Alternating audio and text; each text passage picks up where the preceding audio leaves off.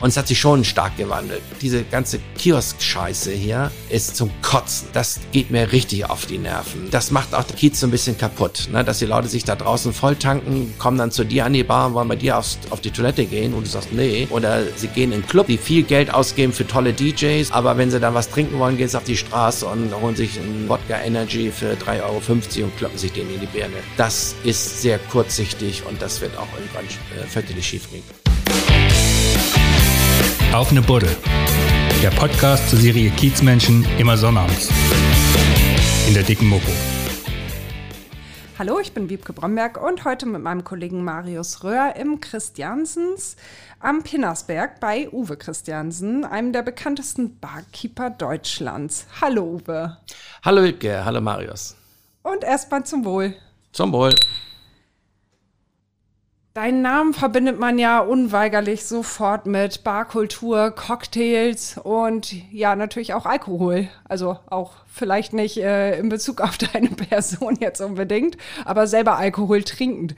Wann hast du das erste Mal in deinem Leben Alkohol getrunken?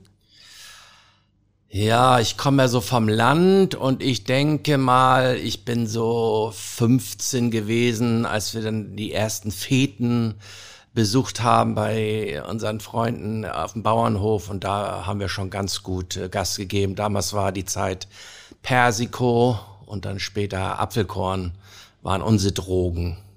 Oh, fies, richtig fies. Aber 15, bist du nicht konformiert? Ja. Ja, dann aber hast du aber deutlich früher schon was getrunken. Deinen ersten Alkohol, ach komm, bei der Konfirmation. Ja, ich glaube gar nicht mal. Also meine Eltern haben so gut wie keinen Alkohol getrunken. Und ich trinke ja auch heute selbst noch relativ wenig Alkohol. Also ich mache das, ich verkaufe das und ich erkläre den, den Leuten das, aber trinken müssen die Gäste. Ich bin da sehr zurückhaltend. Was heißt sehr zurückhaltend? Dass ich zum Beispiel zu Hause fast überhaupt nie Alkohol trinke. Ich habe auch so gut wie nichts zu Hause. Ich habe nicht mal eine Flasche Bier im Kühlschrank. Ähm, ich trinke hier bei der Arbeit eigentlich auch nur, ich sage das immer äh, beruflich, wenn ich mal äh, vielleicht die Cocktails probiere, die meine Barkeeper da gerade zusammenmixen, wenn ich sage, so, ah, das sieht mir aber nicht so aus, als wenn es genau richtig wäre. Oder natürlich probiere ich alle Spiritosen, die hier im Regal sind, wenn sie kommen. Und äh, ich bin auch äh, in der Jury äh, bei internationalen Spiritosenwettbewerben auf der ganzen Welt und probiere da natürlich auch. Aber ich bin eigentlich keiner, der jetzt irgendwie selber durch Bars zieht und sich richtig an auf die Lampe kippt. Und hier trinkst du, wenn andere sagen, ach Mensch, jetzt mach dir doch auch ein oder so, es wird ja gerne mal gesagt, aber dann trinkst du Nein, nicht mit. Nein, ich trinke nicht mit. also alle Stammgäste wissen das auch, dass Uwe nicht mittrinkt. Nie. Nie. Also es gibt sicherlich mal die Ausnahme, wenn ein Stammgast Geburtstag hat oder so, oder äh, dann trinke ich vielleicht mal ein Eierlikörchen mit dir aber nie harte Ein Eierlikörchen mit Udo dann. Ja, den habe ich ja mit Udo zusammen gemacht. Udo und ich haben ja einmal ein Eierlikör auf den Markt geschmissen, den Klötenköhm. Ja. Ja. Und das magst du. Das dann ja, zu Eierlikör Richtung. mochte ich schon immer mal ganz gerne. Da kann man so ein bisschen naschen und äh, so bin ich, äh, Udo und ich kennen uns schon Urzeiten und wir haben natürlich immer, wenn wir uns getroffen haben, Eierlikör getrunken und dann äh, haben wir irgendwann mal festgestellt, dass uns die Eierliköre, die eigentlich auf dem Markt sind, eigentlich gar nicht mehr so richtig gut schmecken. Und daraufhin habe ich mich dann auf die Suche begeben und habe gesagt, dann machen wir eben unseren eigenen Eierlikör. Und das habe ich dann auch irgendwann gefunden, und zwar sogar hier in Hamburg, äh, von Have in Bergedorf, eine uralte ähm, äh, naja, Schnaps kann man nicht sagen, aber eine uralte Manufaktur für Liköre, Weine, ähm, alle möglichen Sachen. Und die haben mir den Eierlikör so zurechtgebastelt, wie wir ihn haben wollten. Und als Udo gesagt hat, den nehmen wir. Und seitdem ist er auf dem Markt und er war, was haben wir jetzt, 2021, vor zwei Jahren, der Eierlikör des Jahres für ganz Deutschland. Hm, da kannst du aber stolz sein, ne? Ja, das ja. war cool. Hat, fand Udo auch gut.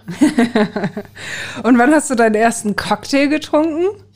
Ja, das ist auch so ein bisschen komisch. Ich hatte ähm, irgendwie eine Affinität zu Cocktails. Obwohl ich von einem mini kleinen Dorf in Schleswig-Holstein komme, da gab es ein, zwei Kneipen, die haben noch nie das Wort Cocktail gehört. Mein Vater hatte einen großen Supermarkt, auch der äh, hatte nichts mit Cocktails zu tun, aber ich habe dann im elterlichen Haus den Kellerraum, den mein Bruder und ich für unsere Eisenbahn und Carrera-Bahn haben, hatten, ähm, umgebaut zu einer Cocktailbar aus meiner Fantasie raus mit äh, Fototapete der Karibik und äh, allen möglichen Krempel. Und mein Vater fand das eigentlich ganz gut, äh, konnte man auch mal die Nachbarn dann einladen. Und dort habe ich mir eine Kellerbar gebaut. Und Vater kam so durch, durch den Supermarkt an verschiedene Sachen heran. Gläser, Tabletts, was man so brauchte, was es auf dem Dorf alles nicht gab. Und das ist immerhin schon über 40 Jahre her. Ähm, da gab es zum Beispiel Ananassaft. Konntest du nicht kaufen, gab's nicht. da hat mir mein Vater dann alles besorgt. Und so habe ich angefangen, Cocktails zu mixen aus äh, einem Buch und ähm, war bei meinen Freunden schwer beliebt. Äh, samstagsabends Cocktailparty bei Uwe. Und daraus haben dann die Gastronomen oder Werte in meinem Dorf gemerkt, so, samstagsabend hängen die alle bei dem im Keller rum. Der kann doch bei mir mal die Cocktails mixen, dann kriegt er so Geld dafür. Und das war dann der Start meines Berufes als Cocktail-Barkeeper sozusagen, indem ich in der Kneipe Cocktails gemixt habe und gnadenlos abgesoffen bin in, bei meinem ersten Mal. Es war so voll und die haben das ganze Programm von oben nach unten runtergesoffen und ich bin da gar nicht hinterhergekommen. Weil es war ja für mich auch äh, was ganz Neues. Ne? Aber das muss dann irgendwie ziemlich gut hängen geblieben sein. Das war's dann mit meiner Karriere im Einzelhandel. Und dann wollte ich nur noch Barkeeper werden. Aber so eine richtige Dorfkneipe, wie man sich die vorstellt, so mit Kegelbarren und allem drum und dran? Äh, Kegelbahn hatte sie nicht, aber es war so eine richtige, äh, es hieß Olla Cotton. Äh, es war so eine, eine richtige Kneipe, da wurde halt Rockmusik gespielt und es wurde, es war dicht geraucht, man konnte die Hand vor Augen da drin nicht sehen. Eine sehr nette Wirtin, auch so in meinem Alter. Und äh, da habe ich dann halt so einen Tapetiertisch irgendwie zusammengebaut und habe da mit Plastik-Cocktailshakern, was es dann so gab, also äh, und, und viel zu wenig Eiswürfeln, äh, diese Cocktails gemixt, ja. Ja, konntest damals auch nicht an die Tanke fahren, mal irgendein Crush-Eis nachkaufen. Nee, nee, das, äh, das mit dem Eis war immer das größte Problem. Ne? Eiswürfel haben wir uns dann selber gemacht. Es gab, glaube ich, von Melitta diese, diese komischen Tüten, die man auffüllen konnte mit Wasser. Und allein das da alles rauszupulen, hat schon eine Stunde gedauert, wenn du so 200, 300 Eiswürfel brauchtest, ja. ja, sehr schön. Aber wie kommt man auf Cocktails? Ist ja immer noch nicht richtig erklärt, aber ich, ich habe auch den nicht. Eindruck, dass genau, ja. dass du es gar nicht weißt. Ich weiß es nicht. Also ich weiß auch ehrlich gesagt nicht mehr, welches Buch ich zuerst hatte. Meine Eltern fanden, äh, fanden mein Hobby, glaube ich, durchaus interessant, also weil es schon lebensmittelmäßig ja auch verwandt war und haben mir dann auch äh, die ersten Bücher geschenkt. Äh, und äh, da habe ich dann halt weiter dran gearbeitet hat aber dann noch einiges gedauert, bis ich dann wirklich äh, sagen konnte, das ist jetzt mein Beruf. Ich bin weiter im Einzelhandel geblieben und bin dann auch so über die Dörfer gezogen teilweise. Ich habe nebenbei noch als äh, Discjockey gearbeitet in sogenannten rollenden Diskos, die von Dorf zu Dorf gezogen sind mit einem Pferdeanhänger drauf und dann Plattenspieler und dann haben wir und da habe ich dann auch gelegentlich noch mal irgendwo kleine Cocktailpartys gegeben, ja. Aber du hast das auch gelernt, ja? Also ähm, bei deinem Vater. Nein, ich bin Lebensmittel-Einzelhandelskaufmann. Das habe ich auch gelernt. Äh, auch sehr, sehr erfolgreich. War der Erste, der seine Lehrzeit um ein Jahr verkürzen konnte. Und habe dann tatsächlich noch die Prüfung mit äh, Auszeichnung von der Industrie- und Handelskammer sehr zum Stolz meines Vaters bestanden. Und der hat dann irgendwann mal gesagt, so, jetzt wird's mal Zeit, dass du mal... Ähm, mal rauskommst hier aus dem Dorf und äh, von welchem Dorf sprechen wir Hohenwestedt heißt das. Das ist so 80 Kilometer nördlich von von Hamburg. Es war damals sehr bekannt, weil dort gab es die zweite Lego-Fabrik nach Dänemark. Deshalb war Hohenwestedt eigentlich ein ganz äh, ja, pulsierendes kleines Dorf. Ja, da war auch nicht was los. Okay, dann wissen wir, wo wir uns gerade befinden. Genau. Okay, und Vater hat gesagt, so, du musst jetzt hier mal raus. Ja, und dann, äh, ja, habe ich gedacht, ja, hm, dann meint er wohl als Kaufmann natürlich, ne? Der hat jetzt nicht gedacht, als Barkeeper. Und dann war ich mit einem Freund von mir auf Mallorca im Urlaub für eine Woche. Und dort äh, wiederum habe ich versucht, einen Job zu finden als Disc-Jockey. Weil das war ja meine zweite, mein zweites äh, Hobby sozusagen. Und kriegte, fand auch einen Job und hätte dort anfangen können, aber äh, damals hatten wir noch keine EU oder EWG und wie es alles hieß. Und die Spanier haben gesagt, nö, also hier deutsche Discjockeys äh, brauchen wir hier auf Mallorca nicht, ne? das kannst du vergessen. Und daraufhin hat mein Vater gesagt, wenn du ins Ausland willst, finde ich eine gute Idee, dann geh doch für die Spar. Wir hatten einen Sparsupermarkt, dann geh doch für die Spar ins Ausland. Und er bot, oder die Spar ist eine holländische Firma, die kommt eigentlich aus Holland. Und die boten an Japan, England, Irland, Südafrika und Mexiko. In diese fünf Länder hätte ich gehen können. Und Japan war mir zu wenig Englisch, England und Irland waren mir viel zu nah. Mexiko war auch nicht so richtig Englisch, aber Südafrika, das klang auch schon so exotisch, so Löwen und Giraffen und sowas. Von denen du mit Sicherheit überhaupt nichts gesehen hast. Ja, doch, ganz viel. Doch? Ja, ich bin dann nach Südafrika, äh, das ging dann relativ schnell und habe dann dort für die Spar Südafrika äh, Lehrlinge ausgebildet. Äh, in den, die hatten richtig große Supermärkte und waren erstaunlicherweise viel moderner als wir in Deutschland. Äh, die hatten damals, wir reden jetzt von 1981, schon eigene Bäckereien im Supermarkt und, und eigene Salatherstellung und hatten, die Leute haben nicht mehr mit Bargeld bezahlt, sondern so eine Art äh, EC-Karte, was hier alles viel, viel später erst kam. Und dort habe ich eigentlich, glaube ich, mehr gelernt, als ich denen beibringen konnte. Und dort wiederum habe ich dann ein, äh, bin ich natürlich abends, ist, äh, ich war in Durban. Durban ist eine Ferienstadt in Südafrika sehr viel Tourismus, sehr viele Hotels und sehr viele Bars. Da habe ich mich natürlich dann nachts rumgetrieben, bis so die letzten zehn Tage des Monats, dann hatte ich nämlich keine Kohle mehr. Und ähm, dann, es, es gab eine Lieblingsbar, war in einem Fünf-Sterne-Hotel, die fand ich total toll, da war mit Diskothek und Restaurant und da arbeitete ein Barkeeper, den ich immer so ein bisschen angehimmelt habe, weil der da so ganz toll seine Cocktails gemixt hat und äh, Irgendwann stellte sich heraus, dass der Typ aus Deutschland war. Und dann habe ich mich mit dem unterhalten und wir sind Freunde geworden. Wir sind auch heute noch beste Freunde. Ähm, und der hat dann eines Tages gesagt, ja, wenn du Barkeeper so toll findest, dann werd doch Barkeeper. Ja, aber ich bin doch Einzelhändler. Ja, und dann, ich bringe dir das alles bei. Und pass auf, weißt du, was sie jetzt machen? Durban ist ganz nett, aber Kapstadt ist viel geiler. Wir ziehen jetzt zusammen nach Kapstadt und da äh, starten wir dann richtig als Barkeeper und Nachtleben. Oh, geil. Bei der Spar gekündigt, die total sauer. Äh, ich und Fadern? Was denn? Fadern? Ja, der fand das, glaube ich, auch nicht sauer? so richtig gut. Ja, also ich hatte mittlerweile äh, in, in Südafrika äh, Antrag gestellt auf Permanent Residence, durfte also bleiben. Und dann sind wir nach Kapstadt runter. Äh, Frank hat sofort eine Stelle gefunden, als Barkeeper, also als Barchef sogar. Und bei mir war das ein bisschen schwieriger, aber ich bin dann dort im, äh, in dem Nachtclub, in dem wir angefangen haben, der hieß Charlie Parkers, als ähm, Weinkellner angefangen, weil ich äh, ziemlich viel Ahnung von südafrikanischen Wein hatte.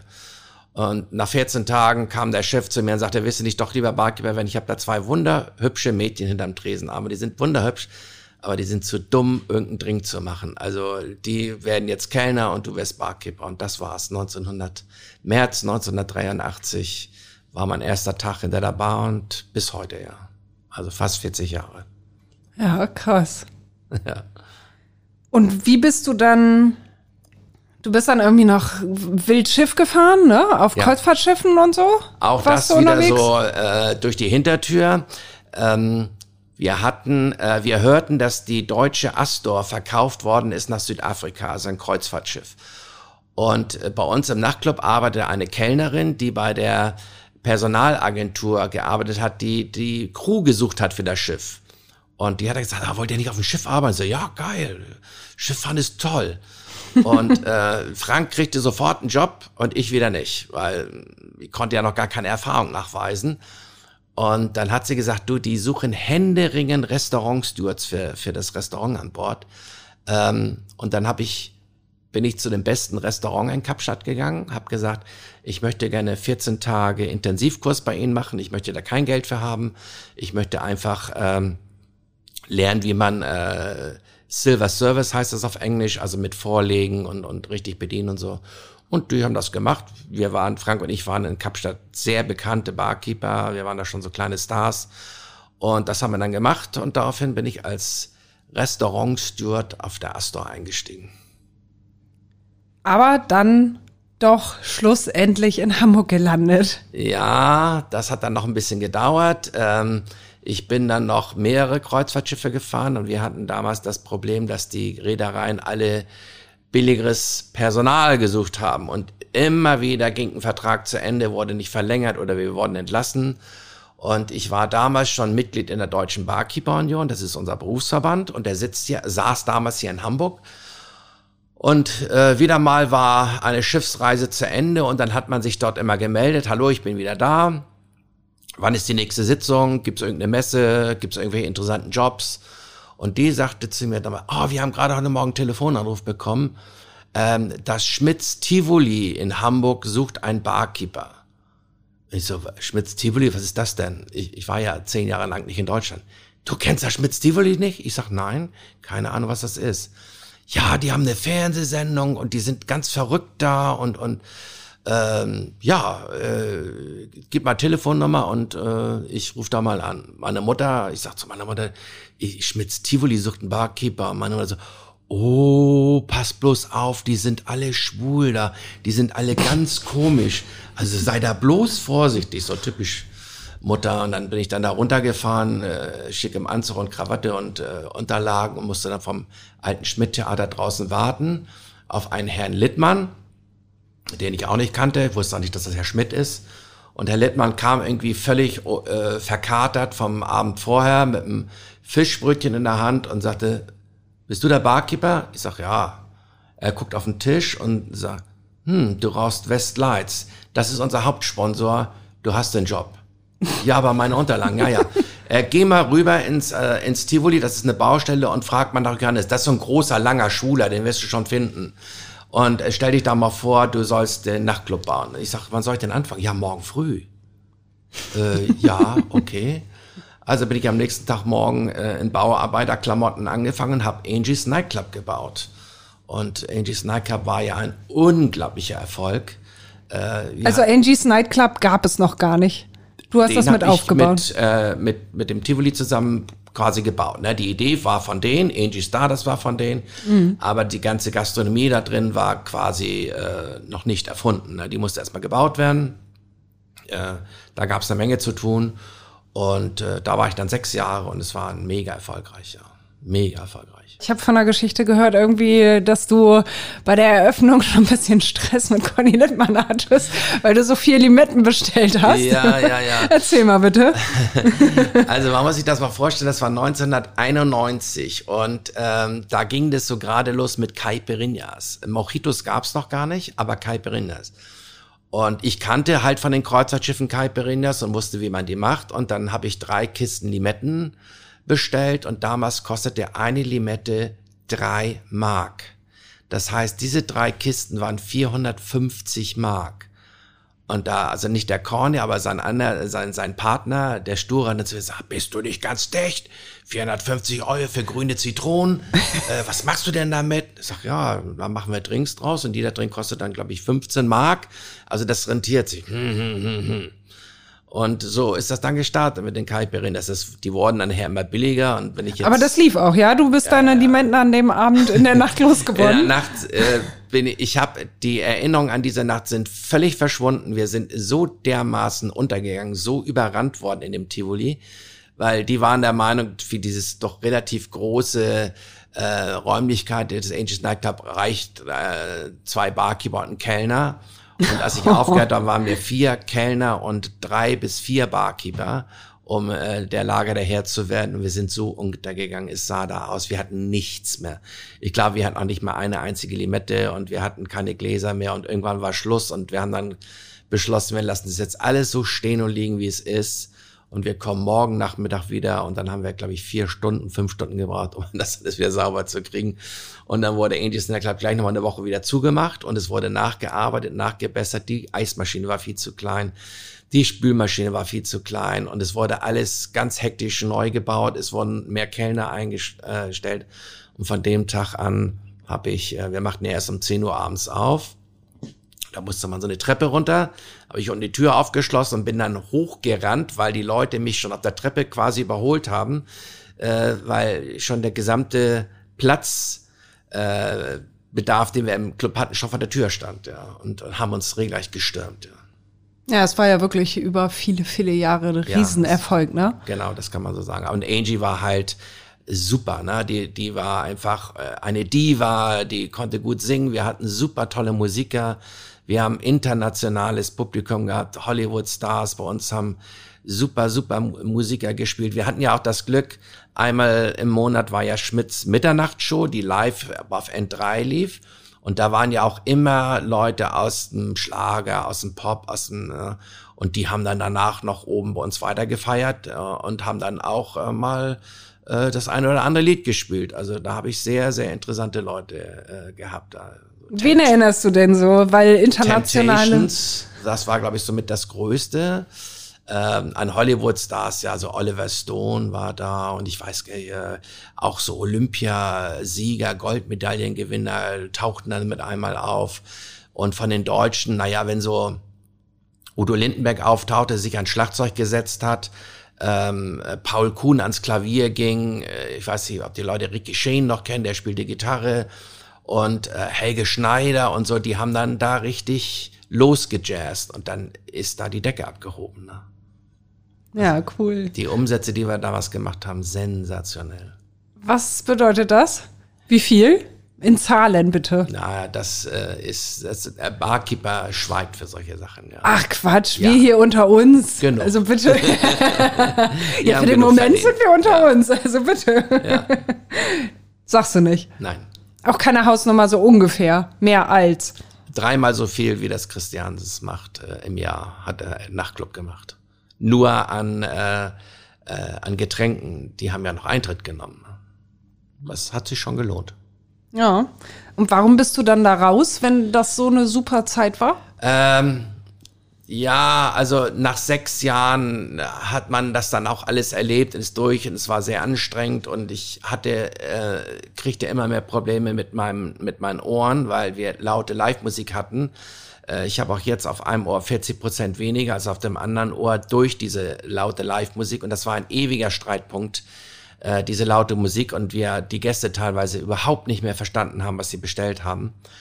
Und ähm, nach so einem Abend, als ich mal wieder richtig sozusagen die Schnauze voll hatte, habe ich mir zu Hause über die Kaffeemaschine einen Zettel gehängt und da stand drauf, was Eignes muss her. Und dann kam eines Tages ins, in den Angels Nightclub zwei Jungs, die ich kannte, die eine Bar hatten in äh, Hamburg und sagten, na, Uwe, du kennst doch alle möglichen Leute und so, hör dich doch mal um, wir wollen unsere Bar verkaufen, wir, wir können nicht mehr, wir sind fertig. Und so, ja, ah, so, was wollt ihr denn dafür haben? Ja, äh, das und das müssten wir haben, das sind die Schulden, die wir bei der Bank haben. Mhm. Und wann wollt ihr verkaufen? Ja, so schnell wie möglich. Ich sag, ja, ich höre mich mal um. Mein Bruder war damals schon äh, Direktor einer Sparkasse und den Jürgen, ich brauche Geld. Wie, was, wie brauchst du Geld? Ja, ich möchte eine eigene Bar aufmachen. Ja, das ist kein Problem. Da gibt's alle möglichen Förderungen, wenn man das erste Mal sich selbstständig macht.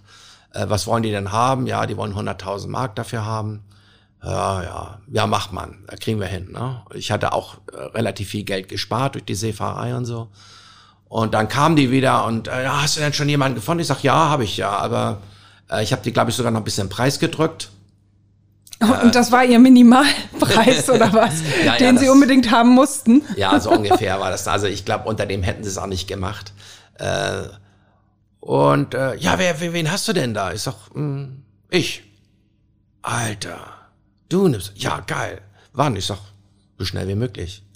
Also Tivoli gekündigt, äh, sehr zum äh, Entsetzen von Corny Littmann und, und äh, Professor Norbert Aus damals. Äh, aber sie haben das verstanden, dass man nach sechs Jahren dann auch mal was Eigenes machen kann. Und dann haben wir hier am 1. November, also wir haben fast äh, 24-Jährige in ein paar Tagen, ähm, habe ich dann hier aufgebaut. Drei Monate hier alles umgebaut, äh, neu gestrichen. Der Laden war in einem nicht mehr so ganz tollen Zustand. Ähm, der war da ja zu dem Zeitpunkt auch schon 20 Jahre alt ähm, ja, haben wir es alles neu gebaut und dann haben wir am 1. November 97 eröffnet. Hattest du da Schiss? Nee. Ich habe eigentlich komischerweise nie in meinem Leben irgendwie Schiss gehabt vor irgendwelchen Entscheidungen, auch meine Reisen und hin und her fahren.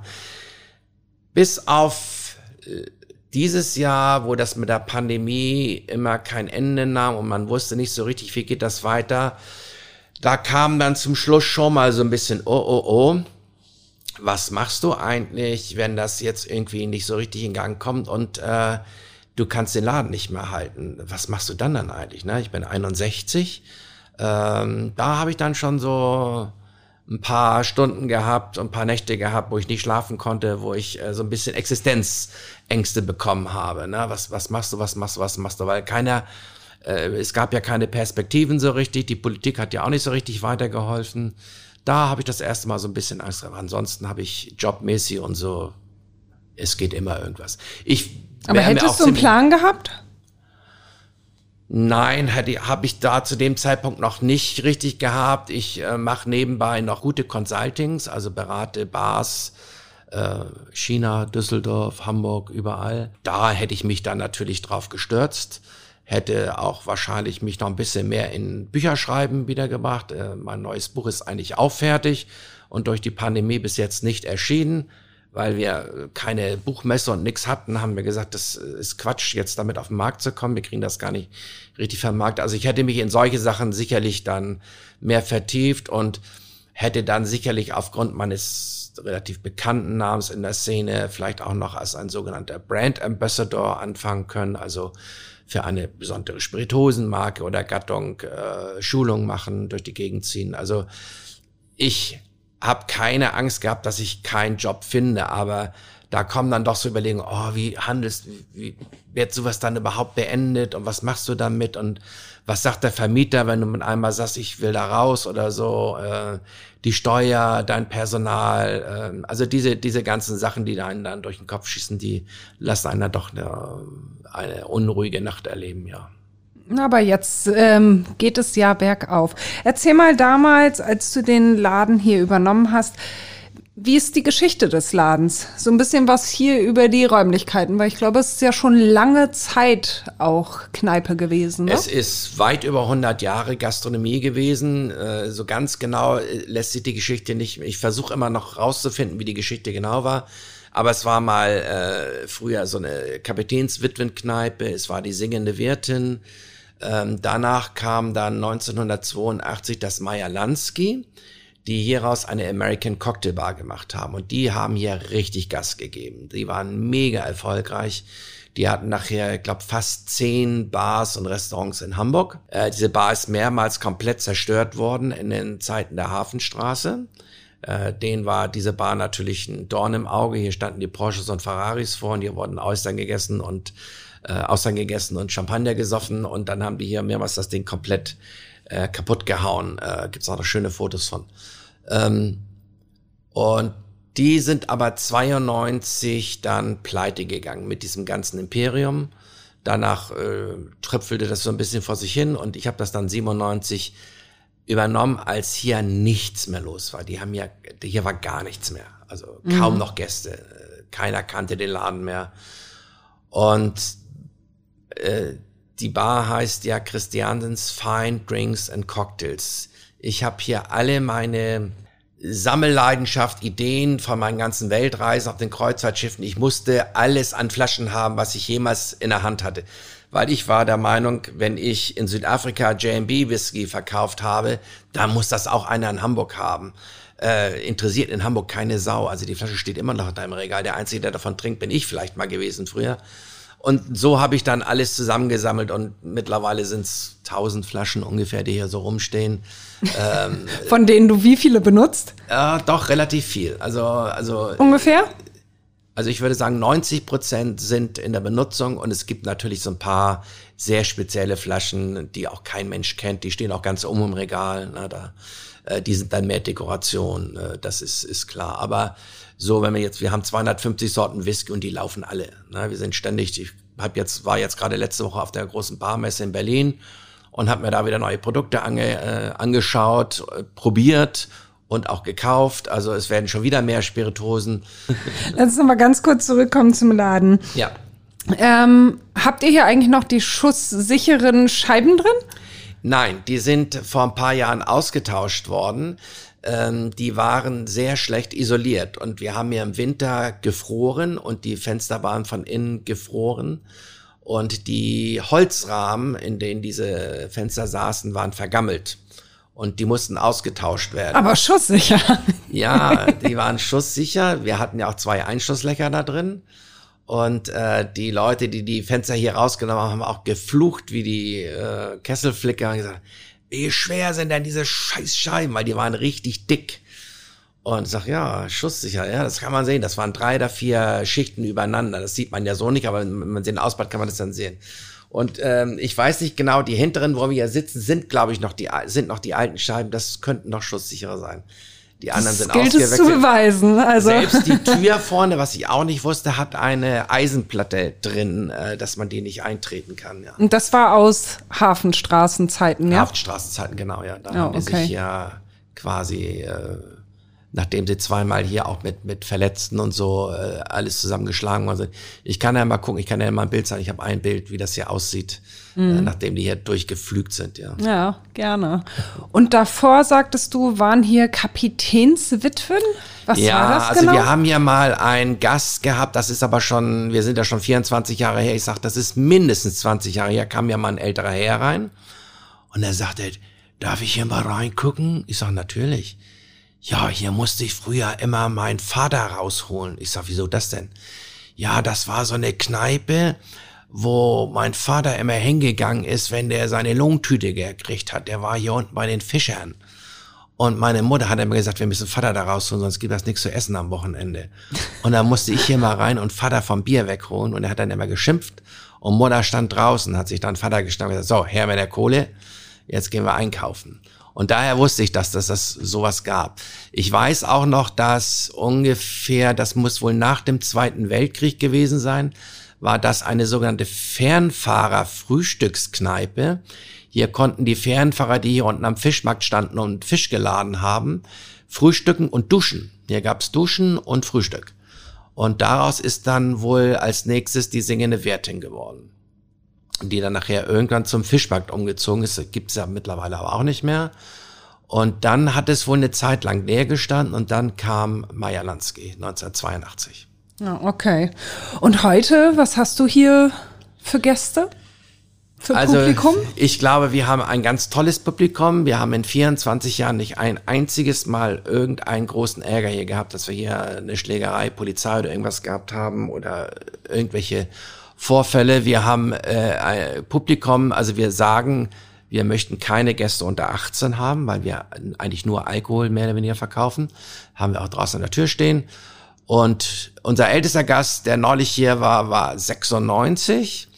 Und er hat sich meine Autogrammkarten angeguckt, die da hängen. Und vor allen Dingen hat er, fand er die Frauen ganz toll, die nicht so viel anhaben auf diesen Karten. Da sind so ein paar dabei. Das nächste Mal, wenn ich komme, bringe ich dir ein Bild von mir mit. Hängst du das auch auf? Ich sag, selbstverständlich hänge ich das auf.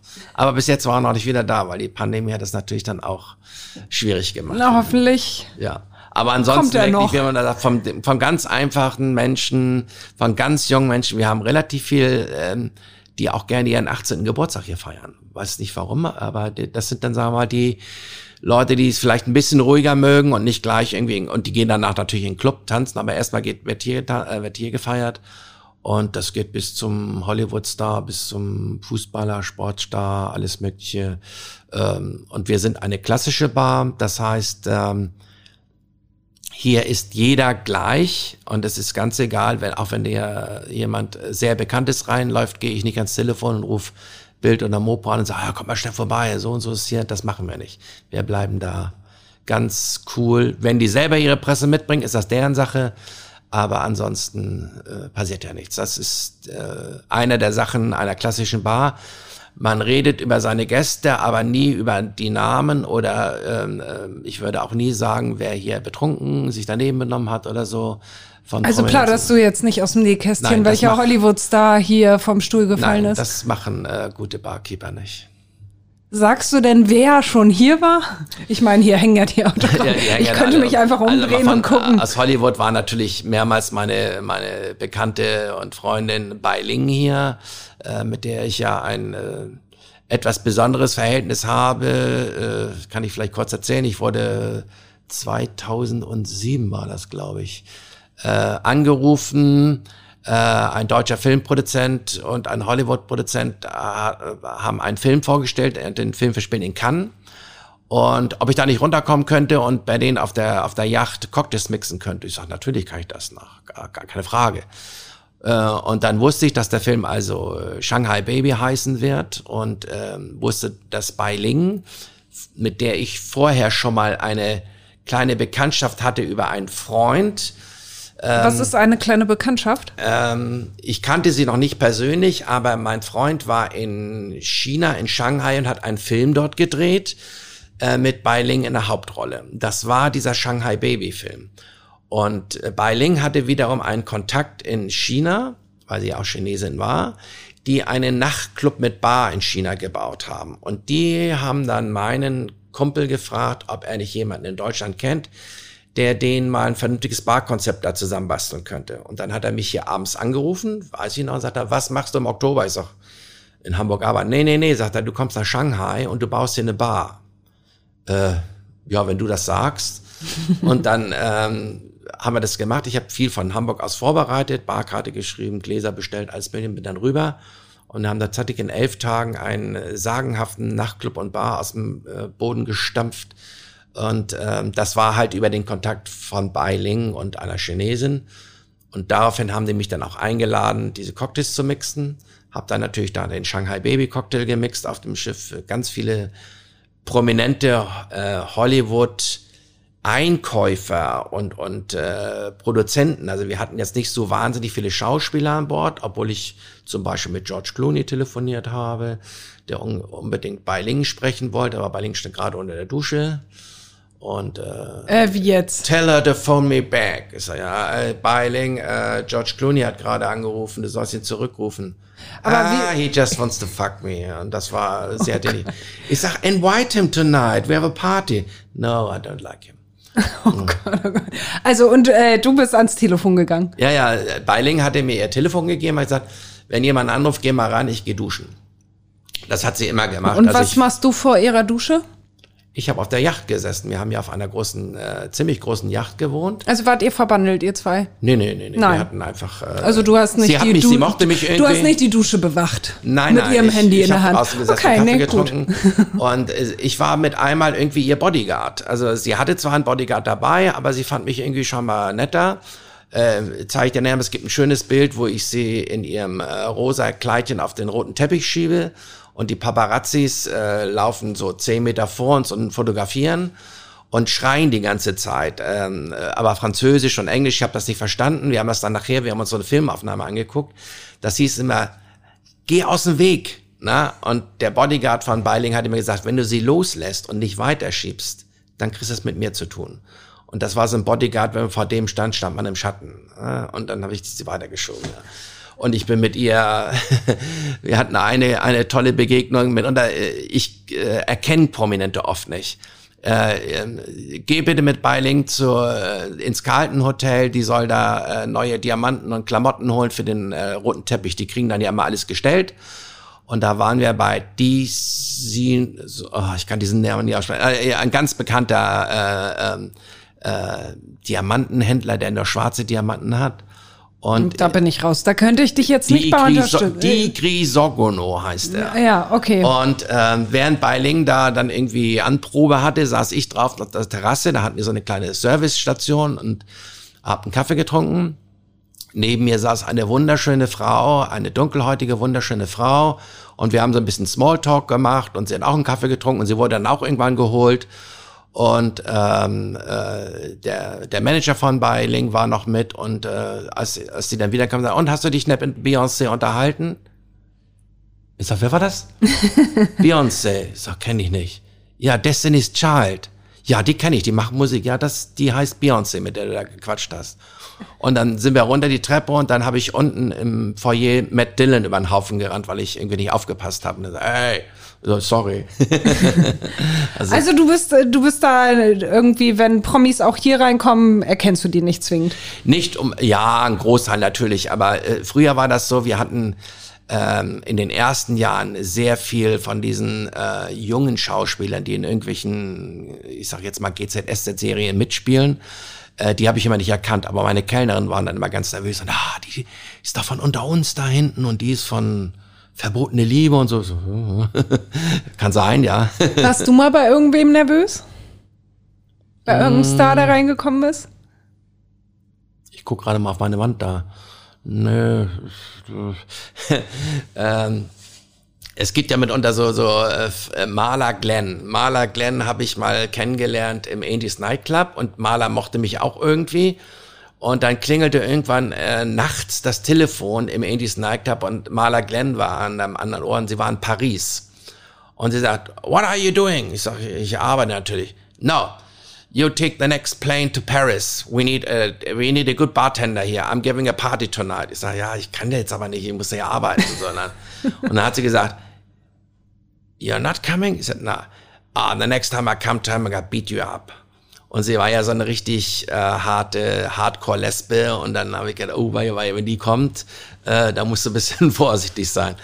Und jetzt vor zwei Jahren marschiert hier eine Frau rein im dicken Pelzmantel im Winter mit und ich habe sie nicht erkannt, aber sie hat was gesagt und ich wusste sofort, you are Marla Glenn. How do you know? Said, uh, your voice. Why do you know me? Und dann habe ich ihr die Geschichte erzählt und sie, ah, you are the fucking bastard. You didn't come to my party. okay, aber es war nicht so, dass du irgendwer hier reingestolpert ist und du dachtest, um Gottes Willen, den kann ich nicht bedienen. Nein, Jetzt bin ich aufgeregt, nein, oder? Nein, also es würde vielleicht Leute geben, wenn die hier reinkommen, dann wäre ich vielleicht aufgeregt, aber. Wen hättest du denn gern hier? Komm, jetzt, jetzt sag mal, wer soll reinkommen, damit du aufgeregt bist? Jennifer Aniston zum Beispiel. Die finde ich toll. Da wäre ich, glaube ich, aufgeregt, wenn die da wäre. Ähm, Könntest du nichts mehr mixen, ne? Naja, dann müsste ich sie natürlich fragen, ob sie vielleicht einen schönen Cosmopolitan trinken möchte oder sowas. Und den kriegst du dann nicht mehr hin. ah, na, wer weiß. Den kriegst du im Schlaf hin, oder? Ich bin da eigentlich meistens relativ cool und gelassen. Vielleicht, wenn man mit so vielen schon irgendwie zu tun hatte, dass man da vielleicht ein bisschen ruhiger wird. Also ich weiß, dass meine Barkeeper teilweise nervös waren. Ich hatte jetzt äh, letztes Wochenende hier ähm, Art Garfunkel Jr., äh, der ja gerade ein, ein sensationelles äh, Platte auf den Markt bringt. Ähm, ja, und der, der wollte eigentlich mit mir fotografiert werden. Ich bin also auch keiner, der zu, zu irgendwelchen Promis geht und fragt nach einem Selfie. Mache ich nie. Ich lasse die völlig zufrieden. Und die Autogramme, die da hängen, ergeben sich immer aus Gesprächen. Oder ich bin schnell genug und renne schnell zu meinem Computer, google den Namen, das Bild, druck das aus und fragt dann, ob sie das unterschreiben ist. Und da gibt es ganz lustige Geschichten, zum Beispiel Herr Deneken, der äh, Sachbuchautor, der immer von Menschen aus dem All schreibt, sitzt bei mir am Tresen und ich habe ihn natürlich erkannt, bin nach hinten Foto ausgedruckt und kriege ein Foto von ihm, das exakt die gleichen Klamotten hat, die er anhatte. Nämlich das gleiche Jackett und, und Vielleicht hat er nur die. Und ich habe ihm das hingelegt und er sagt, wo haben Sie denn das Foto her? Ich sag, ja, Herr Deneken. Es gibt so merkwürdige Geschichten, na, die man nicht erklären kann. und dann hat er gesagt, das finde ich kalt, das unterschreibe ich. Ja. Oder ich habe mal hier, wir haben komischerweise einen äh, einen Hang zu Heavy Metal Bands, die hier reinkommen. Und die geben das von Band zu Band weiter. Wenn ihr in Hamburg seid, geht ins Christiansen noch schön einen Cocktail trinken, weil die sind auch nicht alle so, dass die nach dem Konzert dann irgendwie irgendwo einen Club zerlegen wollen, sondern die sind meistens ausgepowert und setzen sich hin, trinken noch äh, sechs bis sieben Pina Coladas und gehen dann in Nightliner und fahren weiter. Und da kommt zum Beispiel eine Band, die heißt Dark Tranquility. Und ähm, ja, äh, ist in der Szene wohl mega bekannt. Ich kenne die auch nicht. Äh, und äh, da bin ich dann auch hin, habe ein Foto ausgetauscht im Computer, habe das hingelegt zum Unterschreiben und wo hast du das Foto aus unserem Wohnzimmer her? Das ist unser Wohnzimmer. Wie, wie, wie kommst du an das Foto? Ich sag Google. Das ist bei, das ist, gibt's ja gar nicht. Es hängt da oben das Foto. Ne? cool. Aber die meisten der Leute, die hierher kommen, sind ja keine Promis, Nein. sondern ganz normale Für uns sind das auch Menschen. Promis, ja. ja. Ja. Genau, eure Promis. Genau. Und äh, viele Stammgäste, oder? Sehr viele Stammgäste. Wir haben wirklich Stammgäste, die seit 24 Jahren herkommen. Also wirklich von Anfang an. Und du bist wahrscheinlich, also ich stelle mir das so vor, als guter Gastgeber ist man mit Sicherheit auch so ein bisschen Seelsorger, oder? Ja, das ist man auf jeden Fall. Also wir haben hier ähm, also wir sind, äh, wir sind Geburtshelfer, wir sind äh, Geburtshelfer. Wir haben drei Barbabys. Und zwar ging das mal los. Das älteste habe ich gerade am letzte Woche Montag mit demjenigen gesprochen. Die wird jetzt 23. Und es war so, das waren Stammgäste von uns und sie war überfällig. Und sie hat gesagt, ist mir egal, wir fahren jetzt nochmal zu Uwe, ich trinke jetzt, äh, mir egal, ich trinke jetzt eine Caipirinha. Oh und dann hat die die Kalbrinne getrunken. Die sind von hier raus ins Auto, ab ins Krankenhaus, Kind geboren. Das haben wir dann nochmal wieder gehabt. Und dann unser jüngstes Barbaby ist jetzt aber auch schon 15 oder 16, ich weiß nicht ganz genau. Die Mutter war nochmal hier ähm, Silvester, noch vor Mitternacht. Und hat gesagt, mir ist egal, ich, eigentlich sollte sie jeden Augenblick kommen oder sollte längst gekommen sein komm, lass uns, äh, weil die haben sich ja auch ein bisschen kennengelernt und das, die ganze Romanze ging hier ab. Und dann hat die so einen kleinen Schluck Champagner getrunken und äh, das Kind ist am 1. Januar geboren und kommt jedes Jahr Silvester vom Baby über jedes Jahr Silvester immer und feiert so ein bisschen ihren Geburtstag hier. Bringt mir jedes Mal ein Bild mit. Mittlerweile eine junge Frau, ist 16, glaube ich. Äh, ihr Bruder hat dann auch mal hier in einem Tresen gearbeitet. Also solch, solche Geschichten gibt's hier schon. Es gibt ja, cool. hier.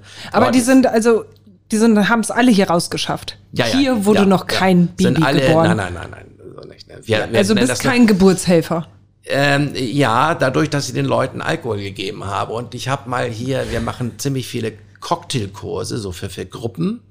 Und vor zwei, drei Jahren hatte ich mal eine ganze Gruppe von äh, Hebammen hier die hier Weihnachtsfeier gemacht haben und denen habe ich die Geschichte erzählt und dann haben die gesagt, ja, das ist gar nicht mal so weit hergeholt. Äh, die machen das auch. Es gibt da auch einen ähm, speziellen Drink, den sie äh, Frauen äh, verabreichen, die da Probleme haben und der enthält Alkohol aber der schmeckt nicht. Ich sage, ja, dann müsst ihr mir Bescheid sagen. Dann komme ich und mache euch einen, der schmeckt. Sag, das ist eine gute Idee. Und da haben wir richtig hier rumgefachsimt, ob man nicht mal einen Geburtscocktail kreieren kann, der auch schmeckt. ja, das ist eine gute Idee. Ja. Du hast gerade schon gesagt, dass das eine Paar sich hier bei dir auch kennengelernt hat, die hier fast entbunden hätten. Ja. Ähm, wie viele Paare hast du hier schon zusammengebracht, verkuppelt? ich weiß es nicht, man kriegt das nicht immer unbedingt mit. Oft erst Jahre später ähm, äh, kommen dann Gäste und sagen, Mensch, wir haben uns ja hier bei Ihnen kennengelernt und das war unser erstes Date. Ähm, haben gerade letztes Wochenende gehabt, dass jemand sagte, ähm, ja, hier mit meiner Frau, ich habe mir früher, war, waren das hier immer meine Dates bei dir, ne? Und bei der bin ich ja geblieben, ja. Also das, kriegt man dann ab und zu mit. Wir, wir haben auch schon eine Scheidung, das wissen wir auch, die sich hier kennengelernt haben, aber mittlerweile geschieden sind. äh, das kennen, kennen wir also auch. Also nicht ja. so erfolgreich. ja, ja. Also die kommen hier, glaube ich, relativ gerne her, die Leute. Also auch gerade äh, Pärchen, die sich gerade erst kennenlernen oder die Blind Date haben und so, weil wir halt äh, diskret sind. Ne? Hier, hier wird keiner irgendwie, oh, guck mal, die kennen Sie bestimmt gerade. Nein, die sind, äh, die werden äh, gar nicht beachtet, sage ich mal so in, in der Form. Ne? Die werden natürlich beachtet, dass sie was zu trinken kriegen und dass sie vernünftig bedient werden, aber alles andere hat uns nicht zu interessieren. Naja, und ihr habt hier halt einen anderen Geräuschpegel, hier kann man sich unterhalten und hier ja. kann, hat man die Chance, sich kennenzulernen. Genau. Äh, das ist auch ein äh, Merkmal einer guten klassischen Bar. Die Musik spielt keine Rolle. Äh, die Geräuschkulisse, die die Gäste machen, die die Barkeeper machen beim Cocktail schicken, das ist die Musik der Bar. Äh, es läuft leise Musik im Hintergrund, die teilweise so leise ist, dass die Leute sagen, haben Sie gar keine Musik? Doch, doch, die Musik läuft. Hören Sie mal genau hin. Na, weil die Leute es teilweise gar nicht mehr hören.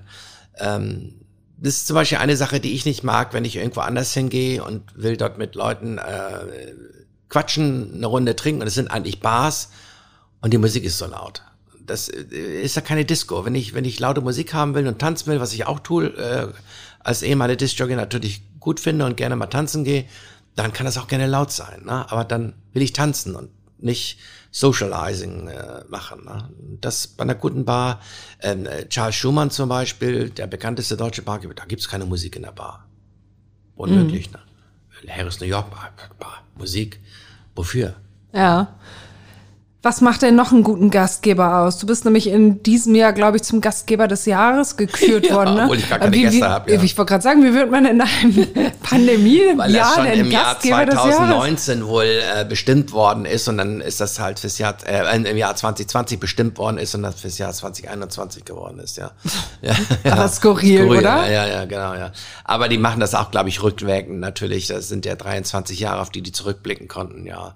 Ja, was macht einen guten Gastgeber? Ähm, ich bin auch, äh, ich, äh, mein äh, jungen Barkeepern muss ich das auch immer ein bisschen beibringen. Ich bin auch keiner, der, wenn jetzt äh, Gäste kommen, die ich auch gut kenne, dann renne ich nicht hinterm Tresen raus und begrüße die überschwänglich und wie das so meine jungen Barkeeper machen mit irgendwelchen Klatsch und äh, rundherum und so, weil das setzt den Gast, der schon da ist, eigentlich schon wieder zurück. Der begrüßt die viel mehr als uns. Warum? Ja, ich begrüße die natürlich, gehe da auch hin und, und schütteln in die Hand und, und zeigt ihnen den Tisch oder so, aber ich mache da keinen großen Aufstand draus, dass, dass da bekannte Gäste gekommen sind. Ne? Und das zählt auch für Prominente zum Beispiel. Ne? Die kommen rein und äh, weil alle Gäste sind hier für uns irgendwie gleich. Es sind unsere Gäste, wir sind deren Gastgeber und äh, dann gibt's nicht einen, der besser oder einen, der schlechter ist. Muss mir das so vorstellen, dass man viel auf seine, auf seine Gäste hier eingeht oder ist es eher Zurückhaltung? Ich glaube, es ist eine gesunde Mischung. Also wir halten uns zurück, wenn man merkt das ja auch immer nur da am Tresen. Ne? Das, man kann ja, man, man kriegt Gespräche mit, aber ich glaube, bei mir ist das mittlerweile so trainiert. Ich höre das, hab's aber schon wieder vergessen. Und ähm, dann überhört man halt auch Sachen. Auf der anderen Seite höre ich aber auch mitunter, wo ich dann Gäste miteinander verbinde weil die vielleicht sich über das gleiche Thema unterhalten, äh, vom gleichen Kreuzfahrtschiff kommen oder weiß ich was, äh, dass man auch Connections macht. Ne? Äh, Mensch, pass mal auf, der hat das auch gerade erzählt da vorne. Ne? Oder ne, solche Sachen. Da sind wir natürlich dann auch so ein bisschen Gastgeber und man ist auch immer so ein bisschen, na, man führt in seiner Bar auch ein bisschen Regie. Ne? Man guckt ein bisschen, wie, wie man die Leute auch hinsetzt vielleicht ähm, wie man die Leute ähm, begrüßt oder bedient. Ähm, ab und zu muss man dann auch mal sagen, so, ich muss jetzt mal wieder schnell ein paar Cocktails mixen. Äh, ich muss jetzt mal wieder dies machen, ich muss mal das machen. Man muss sich auch von Gästen lösen können. Ne? Das müssen die Gäste verstehen. Und das kann man auch mit einer gewissen Eleganz immer hinkriegen, dass man sich dann irgendwie so da wegtanzt, wie dann sagt, ich muss jetzt mal hier, na, oder da kommen gerade neue Gäste, oder ich muss dem mal eben Tschüss sagen oder so, und dann ist man halt weg. Ja. Na, das kann man machen. Gibt es hier eigentlich, ist mir gerade, die Frage ist mir gerade so in den Sinn gekommen, gibt es hier eigentlich Situationen, wo du Gästen den Alkohol verwehrst? Ja, das gibt es gelegentlich schon, dass wir mal sagen, nee, jetzt ist genug. Na, äh, du hast jetzt deinen Pegel erreicht und du kriegst jetzt nichts mehr. Äh, gibt ab und zu mal Gemaule und Gemeckere, aber äh, hält sich in Grenzen. Also passiert ist ja noch nichts, sagtest du, aber äh, hier irgendwie. Lustige Geschichten schon, natürlich. Ja, ja. ich wollte gerade sagen, aber mit Sicherheit irgendwelche Leute, die nicht mehr laufen konnten. Du hast mir vorhin erzählt, dass diese Stufe hier, an der ich sitze, ja. schon für einige Stürze gesorgt hat. Ne? Ja, da sind schon Leute mit dem Stuhl rückwärts runtergefallen, die dann vielleicht ein bisschen nicht, nicht aufgepasst haben oder so. Oder gerade im Winter, wenn sie dann ihre schwere Jacke darüber hängen, dann fällt der Stuhl hinten runter und dann setzt sich hin und dann ist der Stuhl nicht mehr da. Ja. das gibt schon, ja. Aber keine Schwerverletzten bei dir hier im Laden? Nein, nein, nein. Wir haben auch, äh, es sind ja auch zwei Treppenstufen runter, um hier reinzukommen gekommen, also ich, das ist schon ewig her. Tür war auf, jemand kommt da runter gestolpert, bremst vorm Tresen ab, hat aber seine Augen zu, war offensichtlich stark angetrunken und sagt, bezahlen bitte. Ich sag, du hast doch gar nichts gehabt hier bei uns. Ich habe zwei große Bier gehabt, Weißwurst und Schnaps. ich sag, du warst drüben auf dem Oktoberfest in der Fischauktionshalle, du bist hier jetzt in der Bar. Und dann hat er seine Augen aufgemacht, hat uns angeguckt und mein Barkeeper gesagt, los, sag 50 Mark. Das zahlt der. hat er es denn dann geschnallt, dass er ja, seine Weißwurst also hier nicht bezahlen kann? Er hat uns dann so ein bisschen angeguckt, als wenn wir irgendwie jetzt schuldig wären und er eigentlich gar nicht mehr da war, aber hingehört und was wir denn jetzt eigentlich hier so ungefähr machen. Und dann hat er da irgendwas in seinen, irgendwas gebrappelt und dann ist er so schwankend wieder raus. Ja. Hast du das hier öfter, dass mal so Kiezgänger hier dann landen, sich verirren? Ja, gibt es schon mal, aber meistens ist die Atmosphäre schon so äh, bestimmend, dass diese Leute, deshalb haben wir auch nie Ärger. Äh, hier ist nichts, wo man anecken kann oder oder äh, meistens Leute, die Ärger suchen, müssen ja auch Ärger finden. Die müssen dann sich an irgendwas hochreimen. Passiert hier nicht. Ne? Wir sind auch, wenn wenn wir mal solche Situationen haben, sind wir sehr freundlich und zurückhaltend und bleiben in der Sie-Form und äh, manövrieren die Leute wieder raus. Also wir haben äh, eine Zeit lang äh, mal immer Probleme gehabt mit großen englischen Gruppen, die sogenannten Stag Nights, die Junggesellenabschiede. Und die sind relativ einfach zu handhaben, wenn man sie rechtzeitig erwischt an der Tür. Gleich so, sorry, did you reserve a table? Uh, no. Sorry. Und die Engländer sind da irgendwie so diszipliniert, die sagen, oh, kein Tisch reserviert, da kommen wir hier nicht rein. Und drehen dann wieder um, gehen raus. Und dann sagt er, oh, Gott sei Dank. Glück gehabt. ja, du bist ja hier auch ein bisschen weiter ab vom Schuss. Also ja, das ist der Nachteil und der Vorteil, ja. ja ich glaube, es ist eher ein Vorteil, ja. Ja, ist es? Ich habe ja nun auch äh, einen Laden auf dem Kiez gehabt und da hast du natürlich ganz andere Probleme mit dem, was da so alles rein stolpert. Ähm, hier kommen die meisten Gäste gezielt her die Concierges, die Rezeptionisten schicken uns sehr viele Leute. Wir sind in vielen Reiseführern drin. Wir sind ja nun auch äh, relativ pressepräsent. Also ähm, die Leute kommen hier schon gezielt her. Man sieht das allein, wie viel Taxis hier am Abend halten, die Leute bringen. Mhm. Und äh, hier stolpern ab und zu mal so ein Trupp, der dann irgendwie vom Fischmarkt hier noch wieder vorbei schwadroniert Richtung Reeperbahn. Äh, aber wie gesagt, meistens gleich an der Tür. Sorry, äh, alles besetzt. Ja, da sind noch zwei Tische frei. Ja, da kommen gleich noch Reservierungen. Ist eigentlich total gelogen, aber es ist ein gutes Recht. Es sind äh, Zwangslügen. Aha. Alternative Fakten. Alternative Fakten. Also die gibt es bei dir. Gut zu wissen. Ja, ja, ja. Ja, du hast gerade schon angesprochen, du hast ja nicht nur den Laden hier, sondern ähm, du hattest ja, glaube ich, das Christiansitz im Schauspielhaus. Du ja, hattest in Lübeck. Ah, Genau, am Hauptbahnhof, ne? Ja. Und äh, das Herz von St. Pauli und deine Cabana Bar. Und die Bar Cabana mal, ja. Wir haben mal mehrere Bars gehabt, die alle auf merkwürdige Weisen äh, oder unterschiedliche Weisen verschwunden sind. Also das Schauspielhaus, die Bar musste zurückgebaut werden wegen Denkmalschutzauflagen, dann war die weg. Ähm, die in Lübeck äh, besteht noch, aber der Franchise-Nehmer hat da irgendwie, den habe ich dann irgendwann mal gesagt, pass auf, hab keinen Bock mehr da drauf und kam mit der Kohle nicht rüber und dann habe ich irgendwann gesagt, so, pass auf, du hast, äh, ich weiß gar nicht mehr, wie lange Zeit, ich möchte nichts mehr da sehen, was auf das Christiansen hinweist, dann ist ja Feierabend. Äh, das Herz von St. Pauli brach 2013 mit dem Zusammenbruch der Esso-Häuser, war da Schluss, ähm, nachdem die Häuser da große Risse hatten mussten wir da raus und bis heute ist ja nichts Neues gebaut worden. Ich bin immer da noch sozusagen im Boot. Also wenn die mal neu bauen, äh, könnte ich da ein Herz von St. Pauli wieder bekommen. Also die wollen allerdings die vierfache Miete haben, was für eine Kneipe, die zwar sehr gut gelaufen ist für das Herz von St. Pauli, einfach absolut utopisch ist. Äh, noch sind die immer nicht angefangen zu bauen. Also selbst wenn sie jetzt mal irgendwann anfangen würden, dauert es drei bis vier Jahre, bis sie da fertig sind mit so einem riesen Ding. Aber würdest du dann tatsächlich bei so einer Miete wieder einsteigen? Ich sage jetzt mal ja, nein. Also ich habe denen schon gesagt, mit der Miete braucht ihr gar nicht kommen. Ihr kriegt genau die Miete, die ich vorbezahlt habe, für die gleiche Größe nicht ein Pfennig mehr, weil ich muss das ganze Ding neu bauen. Das alte Herz war ja fertig. Ja, und da haben die schon gesagt, ja, da müssen wir mal drüber reden. Also wir möchten sie schon gerne da wieder so das Anker haben. Aber wie gesagt, äh, wenn das jetzt noch drei, vier Jahre dauert, dann bin ich 65. Und ob ich mir das dann nochmal antue, ähm, na, oh, mal sehen. Also man soll nie Nein sagen, aber momentan ist die Tendenz eher Nein. Aber wie gesagt. Mhm. Äh, und die Bar Cabana, ja, das war so eine Schnellschussaktion damals, die kam auf den Markt. Ich konnte die Bar übernehmen für null, also ich brauchte keinen Abstand, nichts bezahlen ähm, am Hamburger Fischmarkt und wir waren eigentlich ganz guter Dinge. Und ähm, sie ist aber von Anfang an nicht so richtig gut gelaufen. Es war immer schwierig. Dann haben wir das Konzept nochmal umgestellt äh, auf Tiki Bar. Ist eine ganz bestimmte Form von äh, Bars, die sich mehr so um die 50er, 60er Jahre scharen. Tiki ist ein amerikanischer künstlicher Kult über Südsee, Maoris, Neuseeland, alles sehr bunt und, und, und Wahnsinnsdrinks und wir haben uns da so viel Mühe gegeben mit eigenen Sirup, eigenen, was wir alles selbst gemacht haben da. Wir hatten Live-Musik sehr oft aus der ganzen Welt, äh, Rockabilly-Bands und so. Aber zu diesen Veranstaltungen kamen dann auch viele Leute, aber der Fischmarkt ist, seit es dem die Hafen City gibt, ist der Fischmarkt irgendwie tot. Da passiert nicht mehr viel.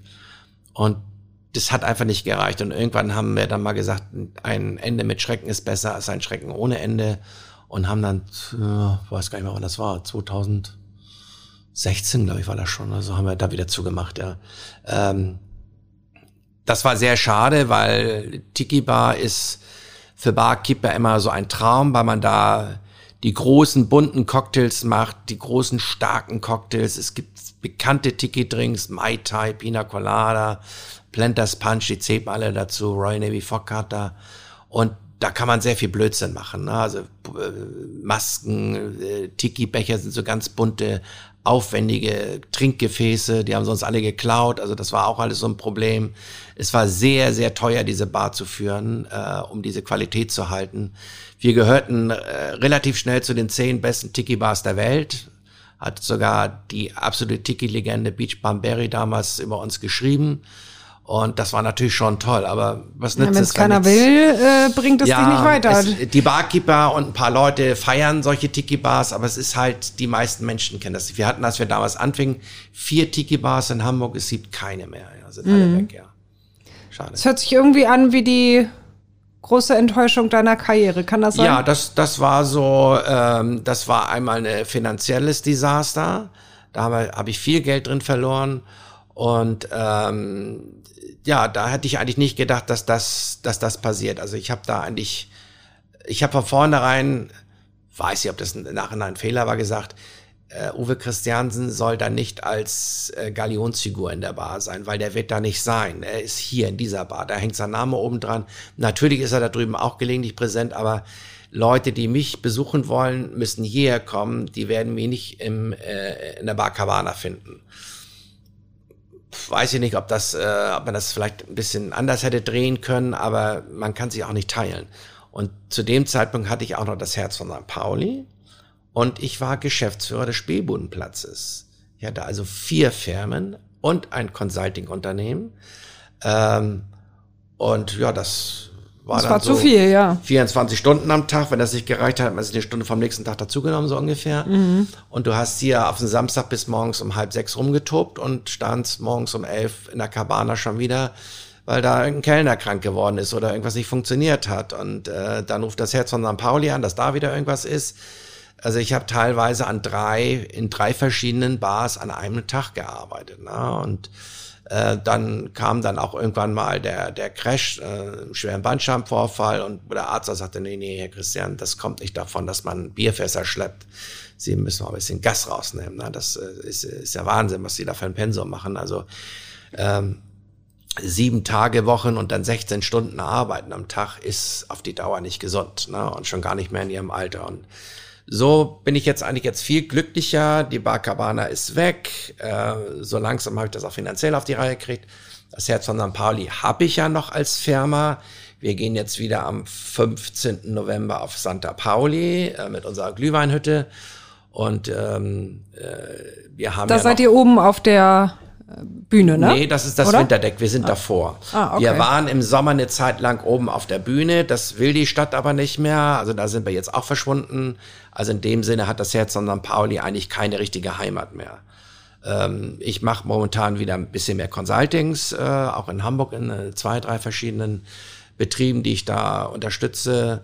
Und äh, habe jetzt eigentlich nur noch das Christiansens als Gastronomie bin dafür aber jeden Abend dann auch hier und äh, stehe auch hinterm Tresen und äh, so habe ich mal ein bisschen mehr Zeit auch wieder für mich. Na, das ist auch schon mal ganz gut. Also jeden Abend Tresen, das ist ja auch echt eine harte Nummer. Wie schafft man das, über einen so langen Zeitraum im Nachtleben zu arbeiten? Ja, ich Hast glaube, du irgendwie einen Ausgleich oder was ist dein Ausgleich? Eigentlich habe ich keinen Ausgleich. Ich bin eigentlich bar, bar, bar. Zu Hause sortiere ich, habe ich mir jetzt gerade angefangen, meine 600 Cocktailbücher zu sortieren und zu archivieren. Also selbst zu Hause äh, bin ich bar. Schön, dass ich lache, aber das ist ja ja, der kloppt, ja. so ein Und, bisschen, äh, also Wenn ehrlich, ich ja. in Urlaub fahre, dann äh, fahre ich Queen Mary und arbeite auf der Queen Mary als Lecturer oder Lekt Lektor heißt es auf Deutsch und, und bespaße die, die Gäste da mit Bühnenshows. Also das ist dann auch wieder kein richtiger Urlaub. Ähm, aber ich glaube, ich brauche das auch. Also ich habe jetzt während der Pandemie, wo ich dann ja jetzt wirklich mal von November bis Juni äh, keine Bar offen hatte, äh, so richtig gut ging's mir da eigentlich nicht. Äh, ich habe mich irgendwie so ein bisschen überflüssig gefühlt und ich war jeden Tag hier. Ich habe jeden Tag hier Wände gestrichen, äh, geschraubt, gemacht, getan, Flaschen sortiert, äh, mein Buch zu Ende geschrieben, Rezepte sortiert. Ähm, äh, ich habe also jeden Tag irgendwie, außer ich habe mal nachher eine strikte Auflage gemacht, Freitags, Samstags und Sonntags gehst du nur hierher, um deine Fische zu füttern. und nur zu gucken, ob hier alles in Ordnung ist, aber nicht hier noch wieder irgendwie rumzubasteln, ne? weil ich das dann zu Anfang auch gemacht habe. Ich war auch sonntags dann hier gewesen. Ne? Ähm, aber komischerweise habe ich das Gefühl, dass diese acht Monate, die man da zu Hause saß, überhaupt gar keine Erholung gewesen sind. Ich, äh, ich glaube, es war auch ein, ähm, es war irgendwie Stress, ne? also nervlicher Stress und und äh, ja, man konnte ja auch nichts machen. Also wenn ja, ich jetzt klar. wenigstens äh, hätte abends äh, zu essen gehen können irgendwo hin oder so. Und das Wetter war auch irgendwie kacke. Ich konnte auch kein Motorrad fahren oder so. Also ich bin. Okay, ja. die, du, fährst Motor, du fährst Motorrad. Ja, ich habe ein kleines Motorrad, ja, mit ich die Gegend fahre. Also das ist. Das ist dein Ausgleich. Guck mal, wir haben was gefunden. naja, das ist doch Das super. Motorrad ist 22 Jahre alt und hat noch nicht mal 15.000 Kilometer drauf. Also kannst ah. mal sehen, wie viel Ausgleich ich Also wenig Ausgleich. Ja, ja, wenig. Also sehe ich richtig, ja. Es gibt, dein Ausgleich sind deine Bücher, aber das sind auch wiederum alles Cocktailbücher. Ja, ist bei mir alles bar. Alles ist bar. Aber äh, und was was sicherlich auch dabei ist, was ich vorhin schon gesagt habe, ich trinke selber wenig Alkohol. Ich weiß zwar, wie alles schmeckt und wie wie alles funktioniert, aber ich trinke ganz wenig Alkohol. Also auch selbst wenn ich äh, mit Leuten zum Essen gehe, äh, die trinken alle Wein, ich trinke ein Bierchen und dann Mineralwasser. Ich kann komischerweise Wein nicht vertragen, nicht so gut jedenfalls. Obwohl ich eigene Weinberge habe, meine, äh, mit ein paar Kollegen eigene Weine anbaue. Ach, Aber, echt? Ja, ja. Aber du bist Biertrinker, ja? Also wenn ich du mal so privat trinkst, dann Astra. Ich, ich, ja, also das ist natürlich als Kizianer trinkt man natürlich Astra. Und ich muss auch ganz ehrlich sagen, auch wenn viele Leute immer über Astra schimpfen, so, kann man das was trinken? Ich mag das. Ich mag Astra. Das ist genauso, ich bin kein großer Craft Beer Freund. Ähm, die schmecken mir zum großen Teil nicht und ich probiere natürlich auch und muss dann sagen, nach so einem Craft Beer habe ich Durst und dann löscht ein Astra mein Durst. Ne? Dann trinke ich ein Astra oder ich trinke ein Helles oder so. Ich bin eher, früher war ich genau umgekehrt, herbe Biere, also so richtig so Jever, als sie richtig noch herb waren und ich wie heute alle gleich sind. Da sind ja alle so Fernsehbiere, die schmecken alle, alle gleich. Kann das auch chemisch belegen, aber ähm, da habe ich so Flensburger Jever, alles was herb war, habe ich getrunken. Und heutzutage hat sich das komplett gedreht. Und ähm, ja, bist älter geworden. Ja, ja, man wird älter. Ich trinke eher die milden Biere, äh, dafür aber ganz wenig. Ich weiß gar nicht, wann ich mein letztes Bier getrunken habe. Das ist auch schon wieder bestimmt Müssen zwei, wir gleich Wochen noch ein Bier her. trinken, würde ja, ich sagen. Ja, ich muss gleich mit Marius noch mal ein Bier trinken. Ne? Weiß gar nicht, ob der noch Bier Ach so, hat. mit mir kannst du kein Bier trinken, oder wie? Ja, du trinkst ja Wasser da. Ja, du trinkst auch noch Wasser, also ja, bitte. Du musst ja nüchtern bleiben, sonst erzähl ich nachher irgendeinen Kokolores hier. Ja, ja, schon klar. Du hast gerade gesagt, als Kizianer, also du bist Kizianer, ja? Vom Gefühl her. Naja, ich wohne hier jetzt seit 91, also ziemlich genau 30 Jahre. Davon habe ich 20 Jahre an der Reeperbahn gewohnt.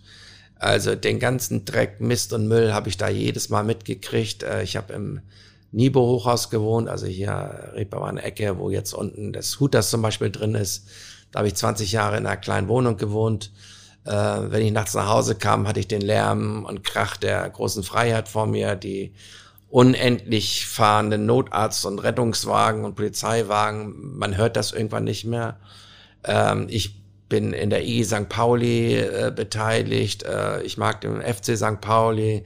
Ich habe immer auf St. Pauli auch gearbeitet, jahrelang ja im, im Tivoli und mein Geschäftspartner ist auch immer noch zum Beispiel Corny Littmann, also auch ein, ein Kiezmensch.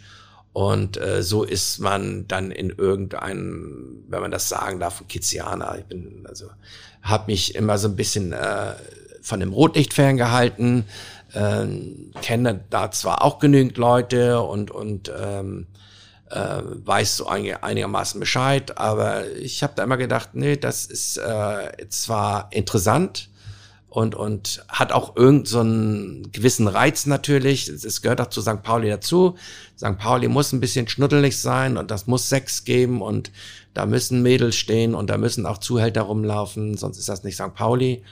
Aber man muss da ja auch nicht zu tief eintauchen. Ne? Ich habe immer mal wieder äh, Geschäftsbeziehungen angeboten gekriegt, in äh, Sachen einzusteigen, wo ich sage, na ja, ob das jetzt so unbedingt mein Gebiet ist. Äh, Was zum Beispiel?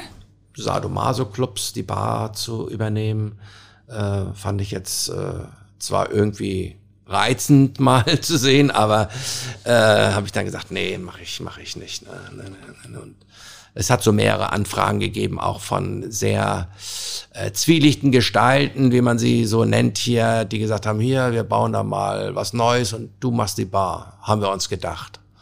Äh, ja, nee. Na, das, Aber es gab nie ein Problem. Wenn du nie nein, gesagt Problem hast. gab's nie. Äh, ich habe mich da immer einigermaßen rauswinden können. Ähm, also das ist dann schon mal ab und zu so ein bisschen, äh, ja, so ein bisschen komisches Gefühl, wenn man einer Kiezgröße widerspricht sozusagen. Ne? Und du weißt, der hat da schon einen gewissen Einfluss und du sagst zu ihm, nein, ich mach deine Bar nicht. Na, dann äh, da muss man schon ein bisschen Eier haben, glaube ich, ja. Und die habe ich dann immer gehabt. Und das, das ich glaube, schön. das ist auch das, was man, womit man diese Leute kriegt, indem man halt keine Schwäche zeigt, sondern ganz klar Kante sagt, nee. Und dann geht das auch, ja. Also, du bist Kizianer, du liebst den Kiez. Aber du ja. bist ein bisschen weggezogen, ne? Also. Naja, ich bin jetzt an der Grenze sozusagen. Ich bin jetzt Fischmarkt Altona. Also, wenn ich über die Straße laufe, bin ich schon im Kiez wieder. Bin ich schon wieder in St. Pauli, weil der äh, Kiez ist ja doch eigentlich eher äh, Reeperbahn mit seinen Nebenstraßen und, und hört dann auf. Ne? Also, äh, aber Fischmarkt Altona ist ja nicht weit weg. Also nach 20 Jahren direkt auf dem Kiez bin ich genau irgendwie drei oder vier mittlerweile jetzt weggezogen. Also direkt drauf kannst du dir nicht mehr vorstellen? Nein, ich gehe auf Freitags und Samstags nicht auf den Kiez. Das ist mir mittlerweile viel zu voll, äh, viel zu lärmig. Äh, das ist nicht mehr meine Altersstruktur. Ne? Also äh, ich kann das völlig verstehen, weil ich wäre früher auch zwischen den ganzen Leuten gewesen und wir sind früher aus Hohenwestedt auch mit fünf Leuten in meinem kleinen Fiesta rein, ab nach Hamburg und dann hier Rambazamba auf dem Kiez und jede Piepshow war unsere und äh, in irgendwelche Clubs reingetobt. Ähm, und das sind die Leute, die das jetzt machen, sind in dem Alter, in dem ich früher war. Also das sage ich immer zu Leuten, die das immer verurteilen oder darüber meckern, sagen, wo warst du denn, als du 20 warst? Hast du da zu Hause gesessen vom Fernseher und wetten das geguckt oder hast du auch auf dem Kiez rumgetobt? Ja, da waren wir natürlich auch, das war aber ganz anders. Sag, ja, natürlich war das ganz anders. Es wandelt sich ja auch immer. Und ich muss schon sagen, also ich kenne den Kiez also ja mindestens 40 Jahre. Und es hat sich schon stark gewandelt. Diese ganze Kiosk-Scheiße hier ist zum Kotzen. Äh, das geht mir richtig auf die Nerven. Äh, das macht auch das ganze äh, Kiez so ein bisschen kaputt, ne? dass die Leute sich da draußen voll tanken, kommen dann zu dir an die Bar und wollen bei dir aufs, auf die Toilette gehen und du sagst, nee, äh, weil musst du nicht, dann gibt Stress an der Tür oder äh, sie gehen in den Club, die viel Geld ausgeben für tolle DJs und, und äh, Equipment und Licht. Aber wenn sie dann was trinken wollen, gehen sie auf die Straße und holen sich ein äh, Wodka Energy für 3,50 Euro und kloppen sich den in die Birne. Das ist sehr kurzsichtig und das wird auch irgendwann äh, fürchterlich schief gehen, glaube ich mal. Ähm, Glaubst du oder hoffst du? Ich glaube das, ich hoffe das nicht, weil das würde die, die Clubwelt ja noch mehr zerstören und die Barwelt.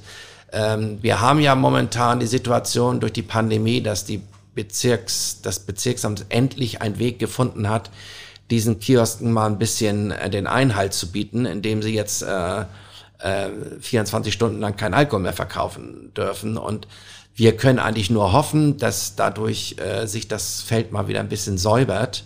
Und wir sind auch in der IG St. Pauli da dran, den Grundeigentümern zu sagen, Leute, ihr macht euch euer eigenes Grundstück weniger wert, indem ihr äh, da in die letzten Löcher solche Dinger einbaut.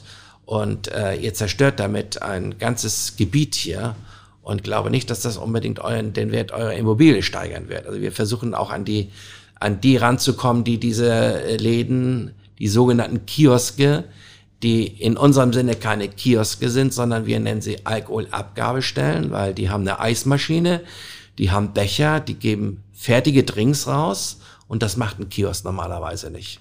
Ne, ein Kiosk äh, kannst auch mal eine Mopo kaufen oder eine, äh, ein Kaugummi. Puh, bei denen noch nicht. Da gibt's nur Schnaps. Mhm. Ganz froh sein, noch eine Cola kriegst. Ne? Und, und wir haben Glasflaschenverbot, das interessiert die auch einen Scheißdreck. Ne? Die, äh, und ja, die Behörden sind einfach ein lahmer Papiertiger, ne? die das irgendwie nicht kontrolliert kriegen, weil sie keine Leute haben. Ne? Das war, weil der größte Teil von denen handelt illegal. Es gibt ein Ladenschlussgesetz, es gibt äh, Jugendschutzgesetz, aber pff, wo kein Kläger ist, ne? Halleluja. Da würdest du dir wünschen, dass da ordentlich Da sind wir schon lange wird. dran, auch äh, damals mit dem äh, BIT äh, St. Äh, Reeperbahn, mit dem Business Improvement District. Wir sind ja gerade dabei, ein neues aus, äh, aus der Taufe zu heben ähm, und da weiter gegen anzugehen und auch äh, die Politik äh, da in die Verantwortung zu nehmen, äh, da mal besser zu handeln. Ja. Also ich glaube schon, dass der gesetzliche Rahmen da einiges bietet. Einen legalen Einzelhandel kannst du nicht verbieten, der ist legal da, aber du kannst ihm sagen, ja, wir haben Ladenschlussgesetz. Wieso hast du hier noch auf? Na, der Penny, der Aldi müssen alle um 22 Uhr zumachen und der macht um 22 Uhr auf. Mhm. Und ich kann auch die Polizei verstehen, die sagt, liebe Leute, wir haben ja ganz andere Probleme auf dem Kiez, als jetzt hier durch die Kioske zu schleichen und nach den Konzessionen zu fragen. Wir müssen hier den kleinen Ede äh, bei seinen Straftaten erwischen. Die haben da gar keinen Bock drauf und auch gar keine Möglichkeiten. Aber das Bezirksamt, das Ordnungsamt hat halt nicht genügend Leute, um sowas zu kontrollieren. Ja, klar. Also du selber gehst nicht am Wochenende auf den Kiez. Gehst Nein. du denn sonst mal auf den Kiez irgendwo ja, hin? Ja, ich, ich gehe schon, mache meine Spaziergänge da, gehe dann mal rüber und äh, rumme auch mal bei Lukullis eine Bratwurst oder äh, ne, gehe auch mal in der Woche mal auf den Schnack äh, äh, durch die große Freiheit. Ich kenne da bloß mittlerweile kaum noch jemanden. Früher kannte ich da die Türsteher zum Teil, da haben wir mal ein bisschen gequatscht und so. Ähm, ja, ich besuche mal meinen, meine Freunde im Hooters und esse noch mal ein paar Chicken Wings und, und äh, mache da schon so Sachen. Ähm, Chicken Wings isst du? Ja, ich, momentan esse ich kein Fleisch, aber ähm, äh, das ist das, was mir am Hooters gefallen hat, außer den Mädels. Äh, Chicken Wings zu essen da und ein großes Glas Astra und nebenbei oben auf dem Fernseher zu sehen, wie Schalke 04 gewinnt. Das fand ich dann gut. das ist der perfekte Abend für dich, Das ja? ist der perfekte Abend, ja. Aha, okay. Und lebst hier aber alleine auf St. Pauli, ne? Ja, ja. Oder ja. hast du noch irgendwo eine nein, Frau nein, ich im Schrank der, versteckt? Der Lonely Wolf. Also ich mache ab und zu meine Beute, aber bin immer noch, äh, oder bin, bin eigentlich die größte Zeit meines Lebens war ich eigentlich äh, Single, ja. Alleine schon, äh, wenn du zur See fährst, über fast zehn Jahre, da äh, habe ich Beziehungen an Bord gehabt, das sind Kurzzeitbeziehungen gewesen oder in Südafrika eine Beziehung, auch hier, ich war auch mal verlobt. Aber ähm, du hast es ja vorhin schon gesagt, was machst du eigentlich als ausgleichbar? Ja, also mit mir ist das, glaube ich, auch nicht so ganz einfach, ähm, einen Freund zu haben, der jeden Freitag und Samstag in seiner Bar steht. Und zwar von abends 18.30 Uhr bis morgens um 4, 5, 6, 7 Uhr äh, der am Sonntag natürlich platt ist und den du auch da vor 12 Uhr nicht aus dem Bett kriegst, ähm, das hat immer Stress gegeben. Ne? Und äh, dein Mädel sitzt Freitag und Samstag entweder alleine zu Hause oder muss mit Freunden durch die Gegend ziehen oder sitzt bei dir an der Bar und kommt sich auch ein bisschen vor wie äh, na, ähm, schwer, schwer. Also ist nicht so kompatibel Beziehung und dein Job. Nee, das ist aber ganz oft bei Barkeepern so. Also ich kenne, glaube ich, mehr Barkeeper, die Single sind oder Dauersingles sind, als welche, die einigermaßen glücklich verheiratet sind. Es gibt einige, die kriegen das hin, aber es gibt natürlich auch unterschiedliche Barkonzepte. Wir sind natürlich nur ein extrem Late Night hier und, und nachtaktiv. Es gibt aber auch äh, Barkeeper, die arbeiten im Schichtdienst, äh, Hotels, die fangen nachmittags an, die haben Nachmittagsschicht und äh, die haben dann auch das Wochenende mal frei und so und, und ich bin halt Chef und Chef und selbstständig, also ständig und selbst. Also ähm, ich versuche ja, oder momentan haben wir ja den großen Vorteil, wir haben Sonntag, Montag und Dienstag noch geschlossen, aus den Pandemiegründen noch. Und ähm, so habe ich ein bisschen mehr Zeit für mich. Obwohl ich auch heute wieder den ganzen Tag hier war und hier wieder rumgepasst Ich wollte gerade sagen, und wofür nutzt du die dann bitte? Dann kommt jemand, will einen Podcast mit mir machen. Ja, tut mir also, leid. Ja, ja, irgendwas ist ja immer. Ja, eben. Letzte Woche war ich auf einer Messe in Berlin. Ja, aber äh, du legst dir dann die Termine aber auch so, ne? Ja, also ja. ist ja nicht so, dass du das nicht wollen würdest, oder? Nee, nee. Nächst, nächstes Wochenende, also Montag, Dienstag habe ich Consulting, Barschule. Also da geht's dann auch die ganze Woche wieder durch. Ne? Und dann geht's am Mittwoch halt wieder los. Einkaufen und dann abends ist dann wieder arbeiten, ja. Aber ist das manchmal so, dass du das Gefühl hast, so ein bisschen zurückblickst? Man hat ja dann vielleicht auch so ein Alter, wo man einfach auch mal zurückblickt, dass du was vermisst? Oder dass du dir ja. das doch irgendwie anders gewünscht hättest mit Kindern oder sowas? Also das ist sicherlich ein Gedanke, der öfter mal äh, aufkommt. Was wäre wohl gewesen, wenn du selber mal Kinder gehabt hättest? Und äh, ich merke das natürlich, äh, meine Sekretärin hat, hat äh, vor zwei oder drei Jahren äh, einen Jungen bekommen und dann war sie zu Anfang äh, immer mit dem Baby hier und das fand ich schon irgendwie toll, ne? Auch so, so, so einen kleinen Menschen da im Arm zu haben oder äh, ich freue mich auch, wenn hier kleine Mädels oder Jungs hier draußen spielen, dann äh, gucke ich denen auch mal zu oder so. Da denke ich schon mitunter, hm, wie wäre das vor gewesen, wenn hier auch noch so ein kleiner Uwe durch die Gegend rennen würde oder ein kleines Mädel oder so, ne? Und das ist natürlich auch eine Sache, die äh, meinen Eltern oder vor allen Dingen meiner Mutter immer zu schaffen gemacht hat. Mein Bruder hat das nämlich auch nicht auf die Reihe gekriegt, dass sie, dass äh, sie lebt jetzt zwar schon nicht mehr, aber dass sie, dass das keiner ihrer beiden Söhne hingekriegt hat, mal für Nachwuchs zu sorgen. Ne? Das äh, ist sicherlich ein äh, dunkler Fleck auf meinem Lebenslauf, ja. also es war mal geplant, es hat, äh, es hat aber nicht geklappt. Ähm, und ähm, ja, und jetzt ist man natürlich in einem Alter, wo man sagt, mit 61 sitzt doch keine Kinder mehr in die Welt. Ne? Willst du denn hier so weitermachen, wie du jetzt hier am Start bist? Oder planst du schon irgendwann mal kürzer zu treten, aufzuhören? Ja, ich habe äh, mir eigentlich ein Ziel gesetzt äh, und habe mal so zu mir gesagt, ich habe jetzt 24 Jahre für das Christians gearbeitet, jetzt kann das Christians mal anfangen für mich zu arbeiten. Äh, dazu gehört natürlich, äh, dass du die Voraussetzungen dafür schaffst. Das heißt, ich muss Personal haben, äh, das mich zum großen Teil dann vertreten kann. Das baue ich mir jetzt gerade auf. Und zurzeit ist es aber noch so, dass ich äh, jeden Öffnungstag hier sein muss. Und dann schauen wir mal. Und dann möchte ich sicherlich in absehbarer Zeit, also wir reden jetzt nicht von Monaten, sondern eher von Jahren, äh, zu sagen kann, okay, das ist immer noch meine Bar.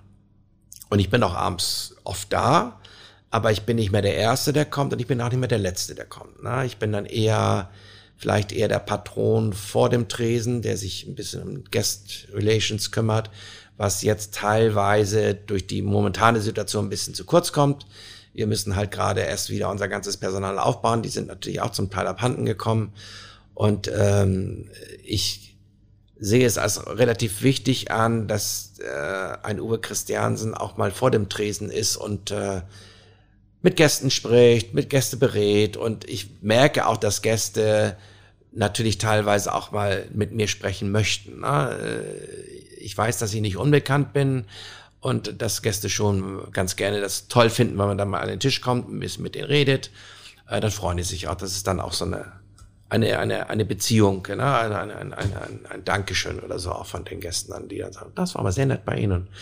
Äh, sie können immer so tolle Geschichten erzählen, na, dann äh, erzähle ich da ein bisschen was und das macht mir auch Spaß. Ne? Und das kommt momentan noch viel zu kurz. Ne? Also äh, Freitag und Samstags rennen die uns hier die Tür ein zurzeit. Seit wir 2G haben, macht's hier Boom. Also die Samstage sind äh, eine Katastrophe zurzeit teilweise. Ne? So Katastrophe? Ja, Tür zu, Leute draußen voll. Mhm. Na, der Freitag geht so, na, es ist auch schon relativ gut. Und Mittwoch und Donnerstage sind momentan absolut nicht kalkulierbar. Mhm. Also von ganz ruhig bis letzte Woche Mittwoch, halb vier haben wir die Gäste rausgeschmissen und gesagt, jetzt ist Feierabend raus.